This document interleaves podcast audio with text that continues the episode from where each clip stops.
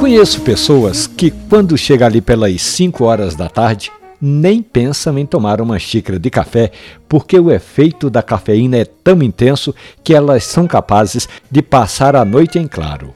Outras não. Por exemplo, a artista plástica e professora de pintura Poliana Ferreira está entre aquelas pessoas que tomam café a qualquer hora do dia ou da noite e em nada a cafeína interfere no sono. A cafeína é uma importante e aliada substância que a gente encontra no chocolate, no chá e no café.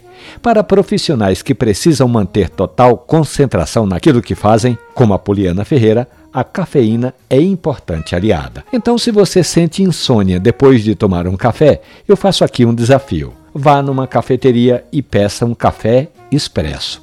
Esse método é um dos que menos concentra a cafeína, porque a água quente fica pouco tempo em contato com o pó. Agora, se a cafeína deixa você concentrado, antenado e em nada interfere no seu sono, pode chegar no balcão de uma cafeteria, pedir um café coado, onde tem mais cafeína do que no café expresso. Essa história dos efeitos da cafeína e outras tantas do mundo do café estão ali na página da radiojornal.com.br ou nos aplicativos de podcast. Café e Conversa. Um abraço, bom café.